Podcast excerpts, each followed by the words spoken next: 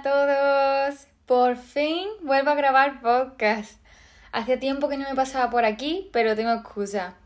Estos últimos meses han pasado varias cosas en mi vida que han hecho que mi aprendizaje y lo que yo quería compartir por aquí pues se ralentizara. Realmente este episodio comencé a escribirlo la primera semana de agosto y he tenido que añadir y reescribir varias cosas nuevas que han ido ocurriéndome. Pero bueno, poniéndoos un poco al día, el mes de junio me puse las pilas con el inglés porque en julio tenía el examen de B2. En julio cumplí 25 años, por fin. me fui unos días a Mallorca y al poco tiempo de volver cogí el COVID. Muy completa yo, sí. Pero es que además, y por si fuera poco, en agosto me caí por las escaleras de mi casa y me hice un buen 15 que me ha durado tres semanas con fisioterapia. Está un poquito resumido, pero en definitiva, pues que han sido meses de mucho aprendizaje para mí. Y algo que me ha hecho mucha ilusión este tiempo es que me preguntarais cuándo iba a volver. Este proyecto no es algo momentáneo que yo un día me propuse hacer, sino algo personal que Dios trató conmigo. Al final lo que hago es compartir mis aprendizajes con Él, pero en este caso el proceso que he vivido ha durado más de lo que yo esperaba. Y para nada es algo malo, al revés, Creo que tengo mucho más que contar y compartir que hace tres meses. Además, creo que eso hace mi experiencia aún más real porque aunque sabía que estaba y que estoy en un proceso, no tenía las respuestas que ahora sí que tengo. Así que bueno, ya estoy de vuelta y con ganas de seguir contando mi testimonio de lo que Dios hace en mi vida. Así que comenzamos. Este verano, mi mayor enemigo ha sido mi mente. No sé si a ti te pasa, pero en vacaciones, con la falta de rutina y el estrés del día a día, mi mente como que se pone a darle vuelta a las cosas y muchas veces se me hace difícil de controlar. Quiero desconectar, pero no puedo. Y recuerdo que un día me levanté con un pensamiento. No, estás evolucionando. Sentía como si mi vida estuviera en pausa, como si el Señor se hubiera olvidado de mí. Y es que desde que dejé de ser estudiante, este ha sido un pensamiento con el que he tenido que lidiar porque la realidad es que el crecimiento no solo viene por los estudios. Hay muchas otras áreas en las que podemos crecer y desarrollarnos. Por ejemplo, el año pasado decidí crecer en mis relaciones con las personas, aprender a perdonar, a amarlas, a dedicarles tiempo, a darles prioridad. Y fue un año súper especial porque hasta ese momento la mayor parte de mi crecimiento se había centrado únicamente en lo profesional. Además, cuando estudias es mucho más fácil ver esa evolución porque sabes cuánto tiempo durará el curso, qué estudiarás y que al final del año tendrás un título que lo acredite. Sin embargo, el verme por segundo año consecutivo en la misma situación y sintiendo la misma desmotivación hizo que ese pensamiento volviera. Pero por más que oraba a Dios para que mostrara su voluntad y abriera o cerrara puertas, no encontré la respuesta que esperaba. Te pongo un ejemplo más visual para que comprendas mejor cómo me sentía. Imagina que estás dentro de una habitación en la que hay muchas puertas cerradas y que cada una contiene un camino diferente para tu vida.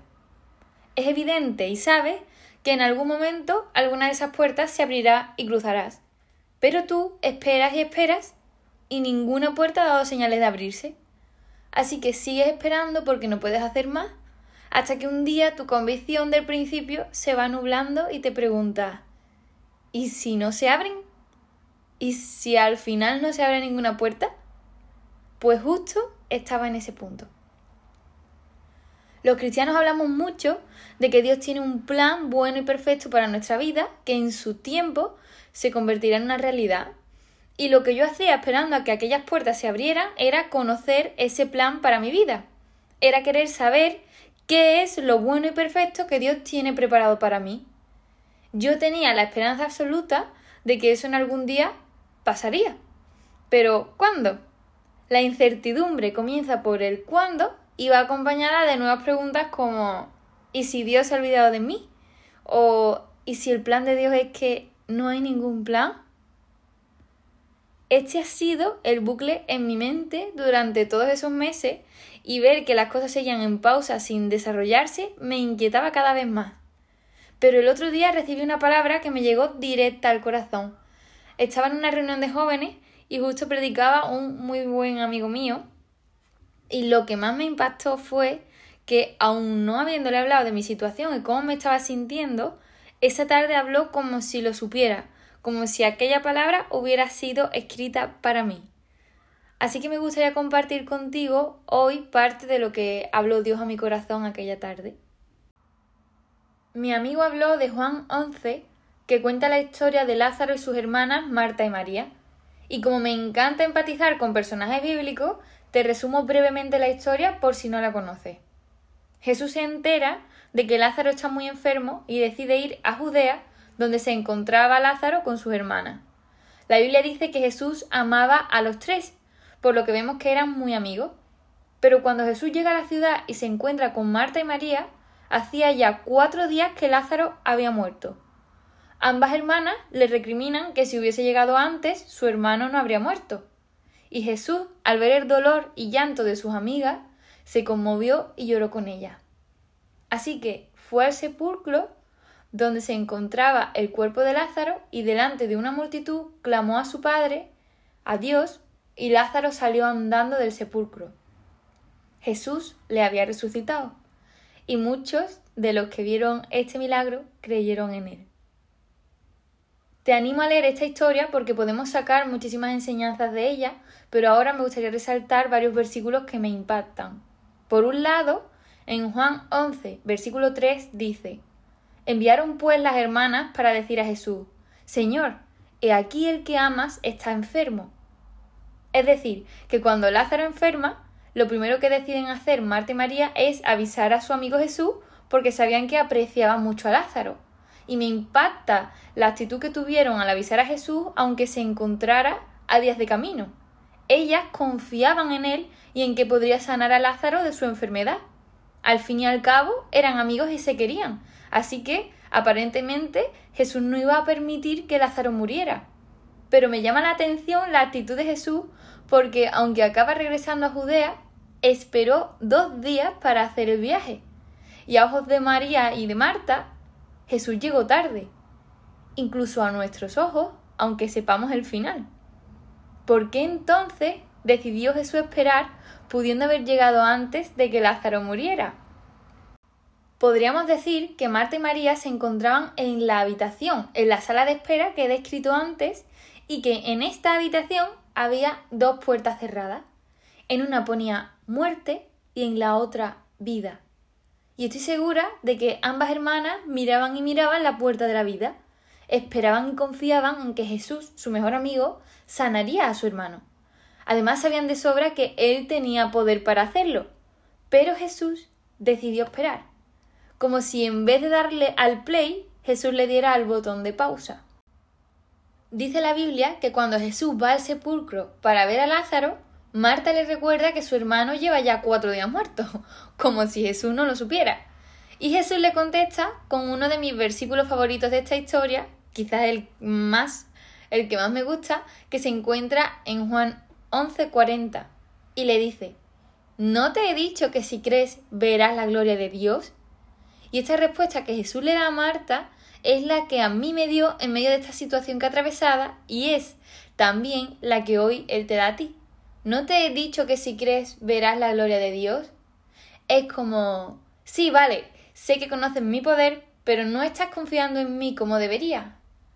Porque la respuesta en tu vida no viene a través de las expectativas que tengas en Jesús, sino a través de la fe que pongas en Él. A veces Dios quiere hacer un milagro en ti antes para mostrar su gloria en tu vida después. ¿Podría entonces Jesús haber llegado antes? Claro que sí. ¿Podría haber sanado a Lázaro sin tener que pasar por la muerte y el sepulcro? Pues totalmente pero Jesús quería probar la fe de sus amigas y de todos los que presenciaron el milagro. Si él hubiera sanado a Lázaro dentro de las puertas de su casa, quizás nadie se habría enterado. Otros incluso lo habrían justificado diciendo, pues tan enfermo no estaría. Pero Jesús no quería hacer un milagro para unos pocos, sino dar testimonio público de su poder en la vida de sus amigos. Jesús quería demostrar que Él es el único camino, Él es la verdad y Él es la vida que no debemos depositar expectativas erróneas en puertas que quizás nunca se abrirán, sino fijar nuestra mirada en Él, porque Jesús es la única puerta real. Y aunque Marta y María pensaban que finalmente se había abierto, entre comillas, la puerta errónea, Jesús les recordó que creyeran, porque ese no era el final. Su trabajo aún no había terminado, y la puerta no era la muerte, era la vida.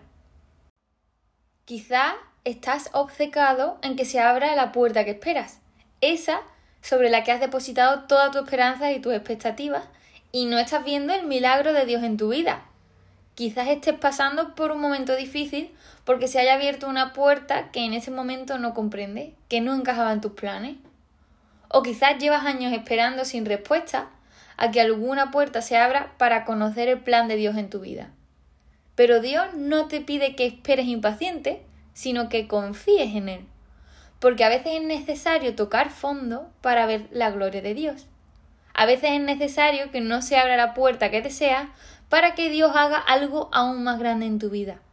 Y creo que muchas veces cometemos el error de depositar en Él nuestras expectativas en vez de nuestra confianza. Como le ocurrió a Marta y María, a veces creemos que por ser amigos de Jesús tenemos el derecho de exigirle lo que creemos que es bueno para nosotros porque sabemos que Él puede hacerlo. Seguramente pensaron, bueno, Jesús es nuestro amigo, Él tiene poder para sanar a nuestro hermano y vamos, seguro que en cuanto se entere volverá a Judea y le curará. Pero realmente ellas no estaban depositando su confianza en el plan que Dios tuviera para su vida y la de su hermano, sino en lo que él podía hacer, en su poder. Y esta actitud completamente humana es la que nos lleva muchas veces a sentirnos decepcionados por él. Mm, ¿Por qué ha permitido Dios que me pase esto? ¿Por qué no me ayudó cuando yo más le necesitaba? Jesús no cumplió con las expectativas de sus dos amigas, o al menos eso pensaron ellas, porque tenía un propósito bueno y perfecto para cada una. De hecho, cuando vemos cómo acaba la historia, no solo se acabaron cumpliendo sus expectativas, sino que Jesús las superó ante cientos de personas. Y es que Marta y María esperaban que se abriera una puerta mucho más pequeña que la que Dios tenía preparada ambas hermanas no se hacían idea de cómo Dios derramaría su gloria sobre ella. Y me identifico muchísimo con las dos porque le pedimos a Dios ver su gloria, yo la primera, y cuántas veces hemos acabado dudando de Él. ¿Cuántas veces nos hemos decepcionado con algo que esperábamos y no ocurrió y que luego se convirtió en algo mucho mayor? ¿Cuántas veces hemos esperado que se abriera la puerta pequeña y equivocada? Dice la Biblia en Isaías 55:9, Mis caminos y mis pensamientos son más altos que los vuestros, más altos que los cielos sobre la tierra. Es decir, que el plan de Dios, ese plan bueno y perfecto del que te hablaba antes, es mejor de lo que esperas. No es solo una puerta ante la que puedas esperar. El plan de Dios para tu vida es mucho más grande que eso. Pero en nuestra inquietud e impaciencia limitamos el poder de Dios si buscas el propósito y el plan de Dios, probablemente tu fe sea aprobada, porque Dios no va a hacer algo pequeño, sino algo enorme que pueda dar testimonio a otros de quién es Él. Por eso Dios te pide que confíes, porque no es fácil. Él mostró su gloria en la vida de Lázaro, Marte María, y hoy también quiere hacerlo en la tuya y en la mía.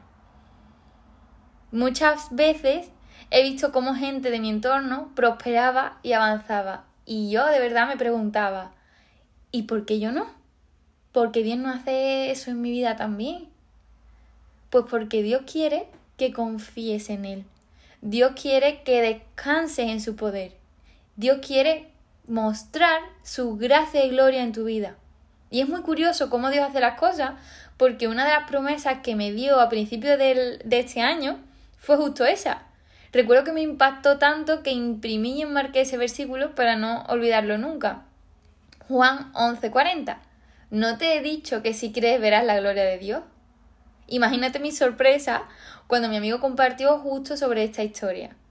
No recuerdo bien en qué episodio fue, quizás creo que era en la intro, pero justamente me basé en ese versículo para iniciar este proyecto. La idea de hacer podcast surgió a partir de esta promesa que Dios me dio. Quería ver y compartir la gloria de Dios en mi vida y no guardármela solo para mí. Quería y quiero que el milagro que Dios haga no se quede en casa como podría haber ocurrido con Lázaro, sino en el sepulcro, para que lo vean cientos y cientos de personas. Porque todo esto es real. Dios es real y sus promesas son reales. Y una vez más me recuerda que su trabajo aún no ha acabado. Su promesa sigue cumpliéndose. Hubo un momento durante la palabra que compartió mi amigo en el que decidí orar a Dios y depositar sobre él mi carga. Y le dije, Señor, soy tu amiga y aún no me has sanado. Pero en ese momento escuché cómo Dios me decía, eres mi amiga y te amo. Y al escuchar eso sentí una paz inmensa que invadió mi alma. Esa era la respuesta que necesitaba, pues aunque me identificaba con Marta y María, esperando a que se abriera alguna de las puertas que yo me había impuesto como expectativa, también me identificaba con Lázaro viendo cómo Dios tenía un plan mucho mayor para él, viendo cómo Dios tenía un plan mucho mayor para mí. ¿Cómo voy a ver la gloria de Dios si no tengo los ojos abiertos? ¿Cómo voy a ver la gracia sobre gracia que Dios me regala si he olvidado su promesa? Así que si sientes que tus expectativas no se están cumpliendo, que tu vida no se desarrolla como esperabas, que ninguna puerta se abre, que no sabes qué quiere Dios para tu vida, o si quizás te estás replanteando si verdaderamente tiene Dios un plan para ti, para, ora y dile, Señor, creo en ti, sé que tienes poder para hacer un milagro y deseo que tu gloria se muestre en mi vida. No te compares con los demás porque tu vida es única y valiosa para Dios. Y quizás si aún no lo conoces, es porque ese plan es mayor de lo que podrías imaginar. Abre bien los ojos, espera y confía en Jesús porque es tu amigo y acudirá en tu ayuda. Lucha contra aquellas trabas que tu mente te ponga porque no son reales. Y si el plan es que no hay ningún plan, deséchalo porque las promesas de Dios son para siempre que la única verdad que existe en tu vida sea Cristo. Y hasta aquí el episodio de hoy. Yo aún sigo aprendiendo de esto, intentando ponerlo en práctica, así que bueno, esta es mi experiencia. Espero que algo de lo que he mencionado hoy te haya servido y no olvides que las promesas de Dios no son temporales, sino eternas. Así que sigue confiando porque Dios aún no ha terminado contigo. Nos vemos pronto, un beso y que Dios te bendiga.